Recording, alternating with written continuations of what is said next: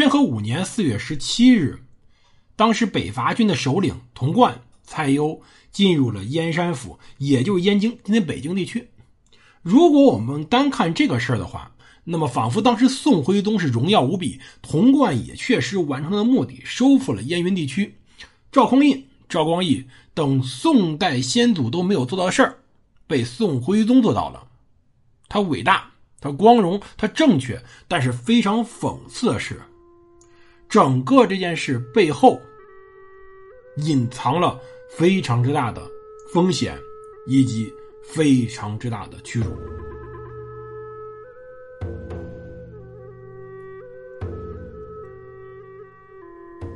欢迎大家收听蒙头读书，大家好，我是胡蒙，这里是我们的开封保卫战，我们接着更新当时北伐引起的一系列问题。我们刚才说了，宣和五年确实北宋收复了燕京，但这收复过程中是无尽的屈辱和无尽的忧伤。可以说，宋徽宗用他的自己的一种愚蠢或者小聪明，证明了一件事情，就是当年宋太祖赵匡胤想迁都洛阳之时，赵光义也就后来的宋太宗对赵匡胤劝的一句话，叫做“在德不在险”。有没有天险，有时候真的没那么重要，重要的是人，而非兵器，而非地形。而在宋朝，这件事真是充分的体现出来了。我们之前讲了，在宣和四年的时候，当时崇师道在燕京城外被当时的辽朝残兵所打败，打败他的是耶律大石，也就此时已经开始北上，开始筹划逃跑，以至于后来建立西辽的那位西辽皇帝。当时徽宗很害怕，因此退兵了。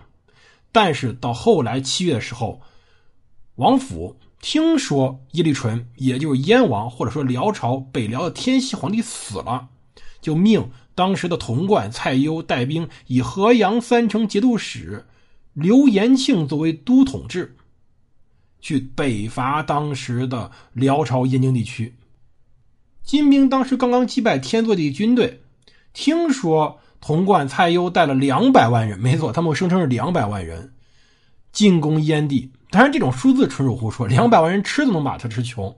但是金朝皇帝觉着南朝是能够派出这么一支军队的，而且觉得这么多军队过去，燕京肯定会被拿下来。如果宋朝人自己把燕京拿下来，那么就不是之前约定的双方合力围攻燕京。那以后的岁币怎么办呢？没有岁币，找谁要钱呢？此时金太祖还在考虑要钱的事儿，没考虑别的，所以他赶紧派了人去进行谈判。去谈判的人叫做高庆义，当然我们的《宋史》把这个人描写的非常差，描写他是个不害人，然后说他表面恭顺，实则奸诈。废话，人家是个外交使者，人家来谈判的，人家不奸诈，不给金国求取足够多的利益，那人家干嘛来着？所以你这个话其实很无聊。我们总是在以道德苛求这种东西，所以在外交上有时候过于的讲究道德，以至于在宋朝初年还有能臣，比如说在澶渊之盟时候，澶渊之盟时候的寇准和曹利用，正因为有这种出色的外交人员，才能给当时的北宋争取最大的利益。因此，最后三十万真的不算多。但是当时呢，在宋徽宗时候，整个朝廷已经没有非常出色的外交人才了，所以在当时出现了极其严重的问题。当时宋朝考虑种种因素，其实还在打太极。可能宋徽宗的小毛病又犯了，他那种小聪明又来了，觉得自己有可能能自己击败当时的燕帝，这样能省点钱。因此，他没有按照之前的约定说我们定下时间共同击败辽朝，相反是给打太极。而此时高庆义却拿出之前所有的文件，尤其是他们从辽朝这里抄到的文件，直接直斥宋徽宗在胡说。因此，我们就可以知道，当时在进行外交辞令方面，宋徽宗本人总是在耍小聪明，而朝堂上却没有足够好的人才去谈这件事情。所以到九月时候，当时宋徽宗派赵良嗣作为出使金国的使者，以马扩作为副使。马扩作为副使，因此就看了当时国书的副本。当时马扩一看国书副本，就着急了，说：“当时金人来谈判，核心是担心我们单独把燕地攻下来。”这就说明他们根本不知道崇师道老将军在前线战败了。那么我们此时应该单独进攻，赶紧拿下燕地，这样子我们实际上是可以避免以后很多问题，既避免了后来出现各种矛盾，又防止对方小瞧我们。但现在仍然继续执行前约，去进行双方的合力攻取燕地。当时马阔说这种行为叫做自报负心，就是我自己把衣服揭开，让你看见我的胸膛，这是很危险的。但是赵良嗣说。没办法，当时宣抚司已经尽力打了，打不下来，那不用钱，不拿钱去买怎么办呢？怎么拿到燕地呢？马阔说：“你们知道拿不下来，就不要去拿了，拿这些钱赶紧整收边备，赶紧防御北方，以后有机会再拿。为了这么点小利而舍弃整个大的战略是非常不明智的。”确实如此。此时，整个北宋就是为了一个我们如何收复燕云十六州而进行旋转，他没有考虑整个大的战略态势。此时，大的态势在于辽朝已经被打废了，辽朝天祚帝躲在草原里，而辽朝天祚帝死了。随后是萧太后执政，那个萧太后执政，所谓的北辽政府也是残存一片小地方而已。实际上，如果说拿下辽朝，紧接着问题便是面对当时的金国，面对金国，宋朝做好准备了吗？赵良嗣那句话说的很对，朝廷之意已定，不可一也。商量好了，那就没法改变了。当时在燕地，其实整个势力非常复杂，这种复杂在于，比如说有谁呢？比如说当时有正处于燕地的高药师，他算是个军阀，他自己的军队叫做常胜军。比如在辽中京附近，还有西人成立一下政权，被称之为西国。当然，活的只活了一年多。那么还有谁呢？还有当时的北辽，还有天祚帝自己的辽国。实际上，这种势力很复杂，国中有国，势力错综复杂。高药师是个军阀，他在当年九月，实际上对于当时萧太后执政非常不满，而派萧干去找他。他觉得萧干来呢是为了杀他夺兵权的，因此就反了，反了去降了当时的童贯。他带了八千人，童贯很高兴，因此让高药师做恩州观察使，让他归属刘延庆统辖。宋朝非常顺利，其实拿到了涿益二州，觉得燕云收复在望，便开始设立各种行政部门了。其实这也不是问题，问题在于后来，萧太后知道完蛋，这人就打到家门口了，已经基本上到北京城下了，因此呢，就考虑说。当时让萧荣、韩访两个人呢，作为北辽使者去访于宋，然后希望能够祈念签好，就是求一个和平。韩访见童贯才由于军中，然后已经说了，当时女真已经在蚕食诸国，大辽不存，北宋也必然面临危亡，唇亡齿寒。童贯才游大功即将拿下，脑子已经昏了。就是他们主要是为了立功，宋徽宗主要为了小聪明，没有战略眼光。在这个时候，他们把。当时的韩访赶出了大唐，韩访在庭院中大喊道：“辽宋结好百年，世书俱在，汝能欺国，独能欺天也。”这个话就没意思，其实就拿天诅咒他，其实已经没意思了。但是韩访说那句话还是对的：大宋是否做好跟金国人打交道准备？当时童贯呢，其实还是为了收复当时的燕云，希望能达到自己目的。他便派了刘延庆带十万兵出雄州，让郭药师做向导渡白沟。刘延庆其实军队纪律非常差，而且呢没有整备好。郭药师说：“你这种一字长蛇阵赶过去，前后不相接，人家万一偷袭怎么办？”结果刘延庆没在意，说：“辽朝都没军队，怎么偷袭我？”到了良乡时候，萧干便率军来拒，延庆没打过，果然没打过，然后呢就退回营寨不出来了。郭药师又献计说：“其实萧干没军队，连一万人都没有。今天全力来拒拒我，实际上整个燕京必然空虚。给我五千人，我去偷袭去。”随后呢，刘延庆让自己儿子刘光世作为后卫，跟着高药师一起去了。其实当时让刘光世去，也存着一个看风向能不能弄点功劳的一个意思，让自己的儿子能够提拔一下。因为看后来的情况，确实如此。高傲师率兵六千，夜半呢渡了卢沟河，其实就是今天永定河卢沟桥嘛。当时呢，急行赶到了当时的燕京城下，结果由常胜军的真武臣带着五千骑兵突然冲进迎春门，高傲师等紧跟着跟上去了，在闽中寺与当时的辽兵进行激战。萧干得知以后，率了精甲三千来与当时的宋军进行巷战。刘光世这时候出问题了，可能是刘光世看到前线激战过狠，并没有率军赶到，结果可惜。高药师不得不退。当时宋军士卒杀伤过半，甚至有将领死伤的。刘元庆在卢沟南扎营，并没有真正的去援救高药师的意思。高药师当时跟其他的将领是率着人从城上扔绳子坠城而下的，非常危险，差点被人家俘虏或者杀死。而刘元庆在卢沟南扎着。萧干竟然派兵去袭击他的粮道，抓了护粮官王渊，并且抓了两个宋兵。这时候竟然他玩了一把蒋干盗书的计谋。他在帐中呢，偷偷说，假装偷说：“我师三倍宋兵，当分左右翼，以精兵冲其中，左右翼为应，举火为期，歼之无疑。”就是说我兵很多，我有三倍宋兵，我有三十万大军。这话让这两个宋兵听见了，结果派了一个人把他给偷偷给假个方式把他给放出去了。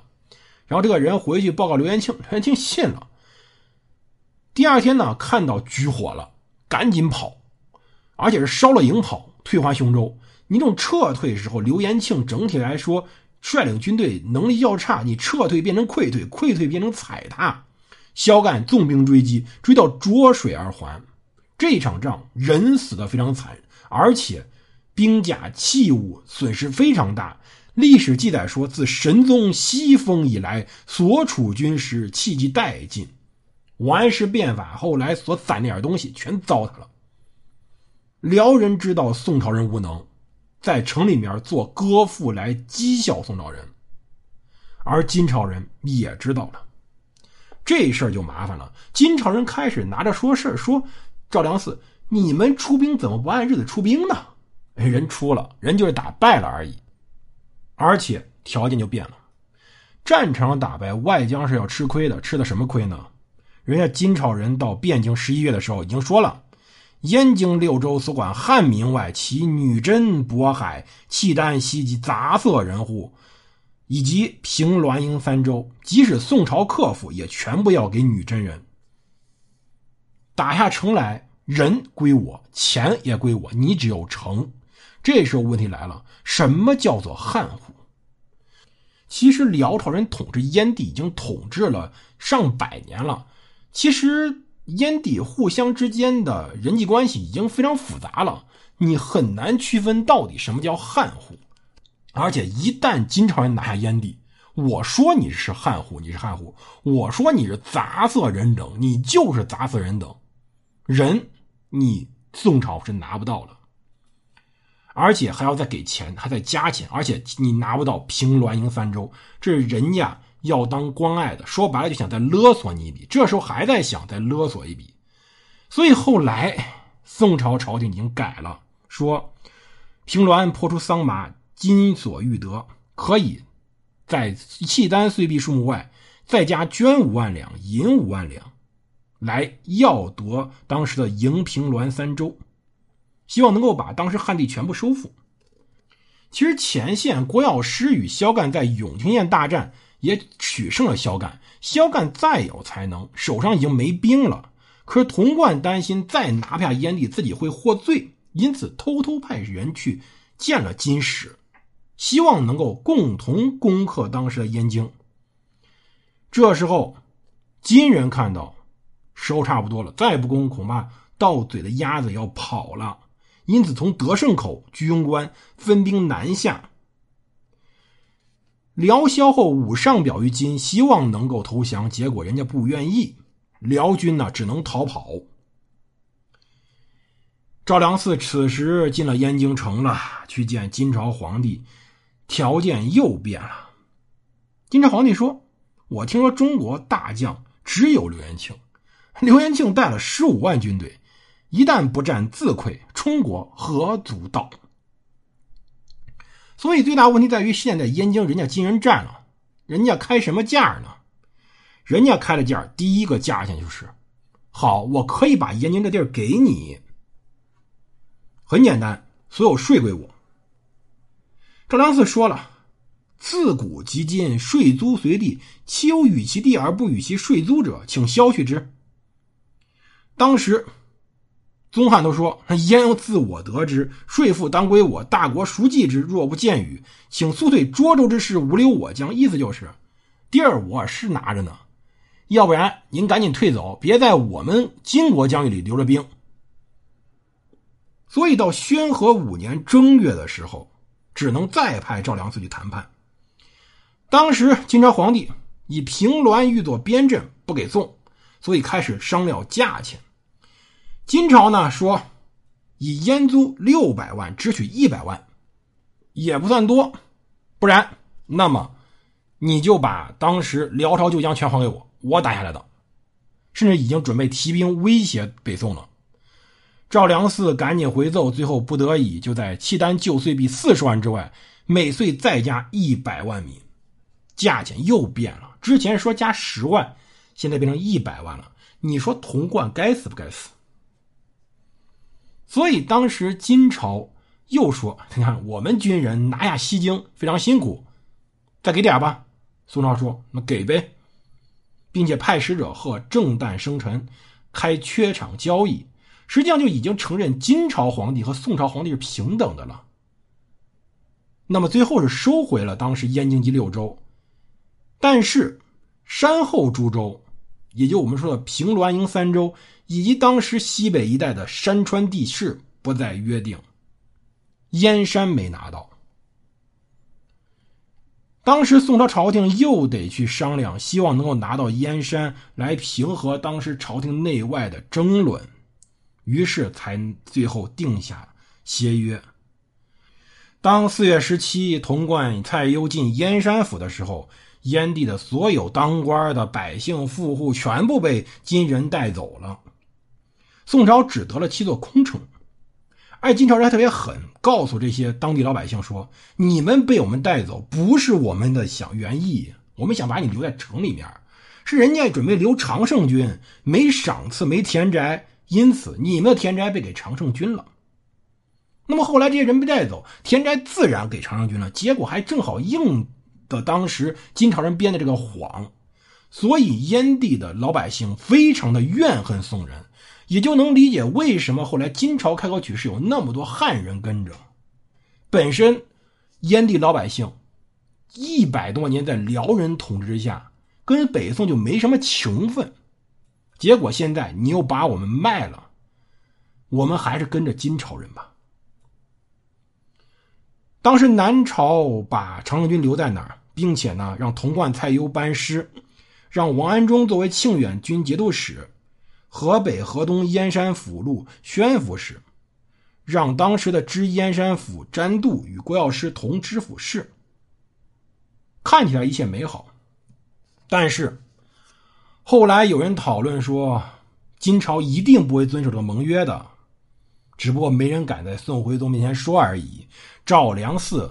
在根据历史记载中，他自己跟朋友说过一句话：“只可保三年耳。”事实上，后来三年也没保住。有时候读北宋这段历史，确实能把你气得火气上涌。各位有兴趣的话，可以跟我一样来一杯菊花决明子茶，清热去火，养肝明目。南京同仁堂出品，点击音频进度条上方的红色购物车。来购买南京同仁堂出品的菊花决明子茶，原价五十九块九，这里可以领到粉丝专享优惠券二十元。